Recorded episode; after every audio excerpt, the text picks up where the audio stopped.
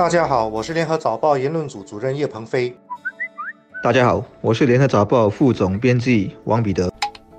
贸工部长陈振声六月二十日在亚太经济合作国家中心高层论坛上致辞时，提醒国人要为下来经济的放缓做好准备。这已经不是政府领导人第一次发出这样的提醒。虽然陈振声表示国人应该保持警惕，但不必惊慌。相信不少关注时事的人都明白，下来的挑战将会不小。对于新加坡这样的开放型经济体，外部因素的影响发挥了最关键的作用。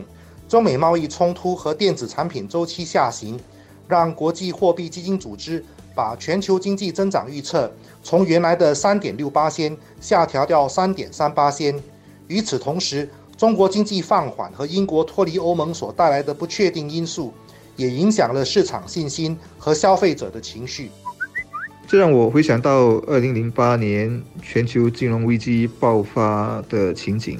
当时我国的基本面虽然也不错，但还是躲不过这个全球金融风暴的伤害。房地产和股市当时一下子猛跌，那么出口大幅度的衰退，然后很快的工作机会就减少了，那么裁员的数字不断增加。当然，薪水被冻结的人就更多了。当时记得有许多人同时陷入了失业和还不起房贷的困境。那是新加坡独立以来经历的最严峻的一次经济衰退。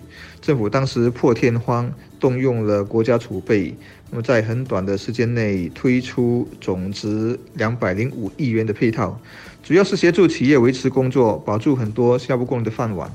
那么也直接帮助家庭。这些大手笔动作很快就稳住了经济，也稳定了民心。结果风暴来得猛烈，但也算去得快。那么新加坡经济很快就生猛复苏了。我们经济的一些主要指数，比如制造业采购经理指数和非石油国内出口，都呈现了下降的趋势。所以有些经济师把我国全年经济增长预测下修到一点三八仙，这远远低于去年的三点二八仙的增长。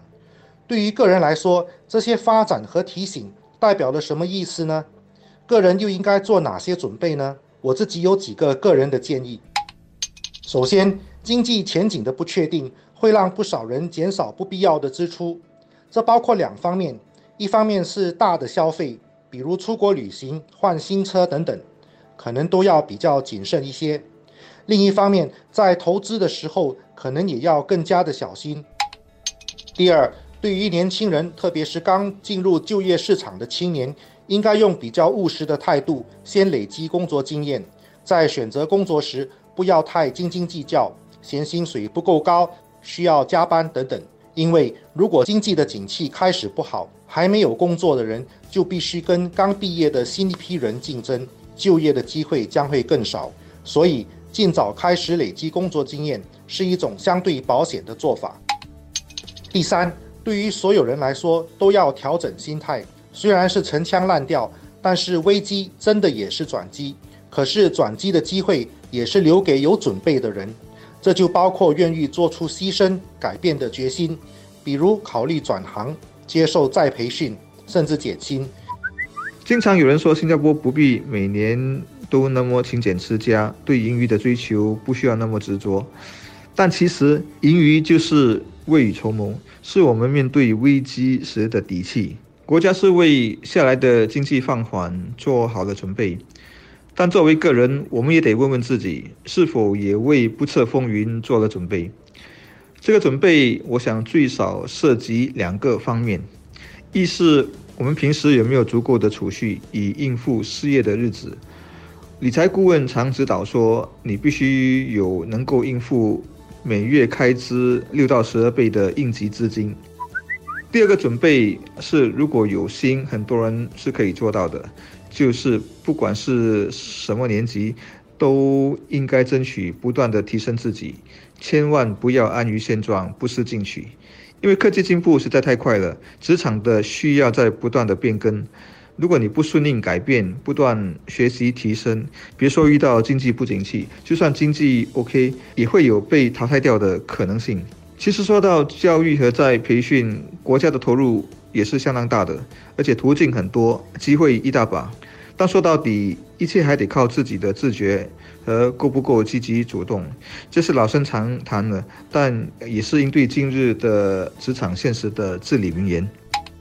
长期而言，特别是智能科技和自动化的大势，将会改变很多行业的生态，消灭一些现有的工作，创造新的工作。如果能够利用这个时机自我提升和改变，就能够在新一轮的生态里找到自己的位置。这个过程当然是痛苦的，所以我才说要抱有牺牲的心理准备。乐观地说，新加坡的整体优势还是存在的，这就为每一个国人提供了改变的立足点。至于能不能改变，愿不愿意改变，就完全取决于个人了。